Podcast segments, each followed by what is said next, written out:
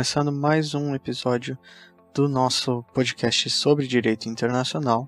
O episódio de hoje vai tratar sobre o indivíduo no cenário das relações jurídicas internacionais, como ele é enxergado pelas teorias, como ele era enxergado pelas primeiras teorias, como ele é enxergado hoje em dia pela teoria moderna.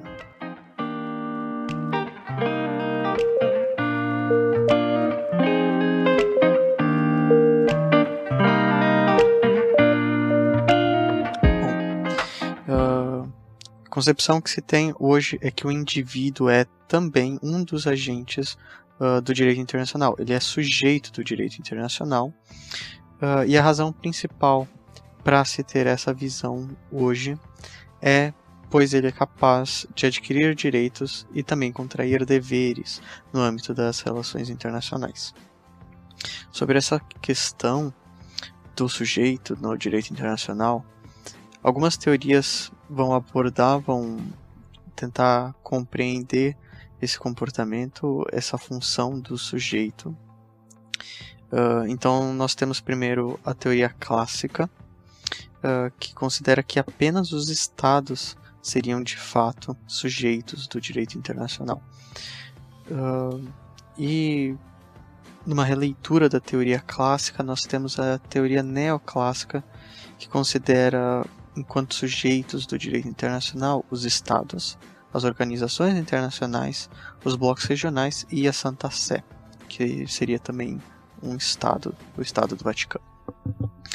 Então, mesmo com essa ampliação uh, da visão da teoria neoclássica da, dos atores que constituem sujeitos de direito internacional, o, suje o indivíduo continua de fora, continua excluído.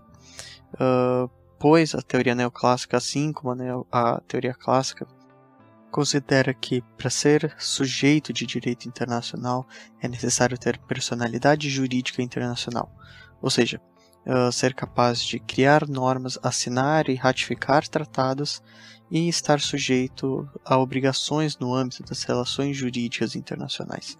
Então, ambas essas teorias vão excluir o indivíduo enquanto sujeito dessas relações e vão caracterizar o indivíduo como objeto das normas internacionais, reconhecendo os direitos dos indivíduos no cenário internacional, mas eles defendem que essas teorias defendem que um, quem conferiu os direitos ao indivíduo no âmbito internacional foram os estados.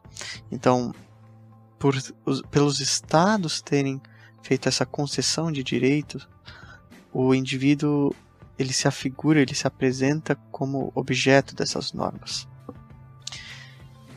Em contrapartida, posteriormente surgiu a teoria moderna, que vai incluir o indivíduo no rol de sujeitos atores do direito internacional. A teoria moderna defende justamente que o indivíduo pode atuar no direito internacional, indiferente e independente dos estados, bem como é possível que o indivíduo sofra responsabilização no âmbito internacional. Por essas questões, o indivíduo engloba o rol de atores do direito internacional porque ser sujeito do direito internacional para a teoria moderna não é somente possuir personalidade jurídica internacional ou assinar tratados. Além disso, os tratados internacionais, como por exemplo os tratados de direitos humanos, conferem direitos justamente aos indivíduos.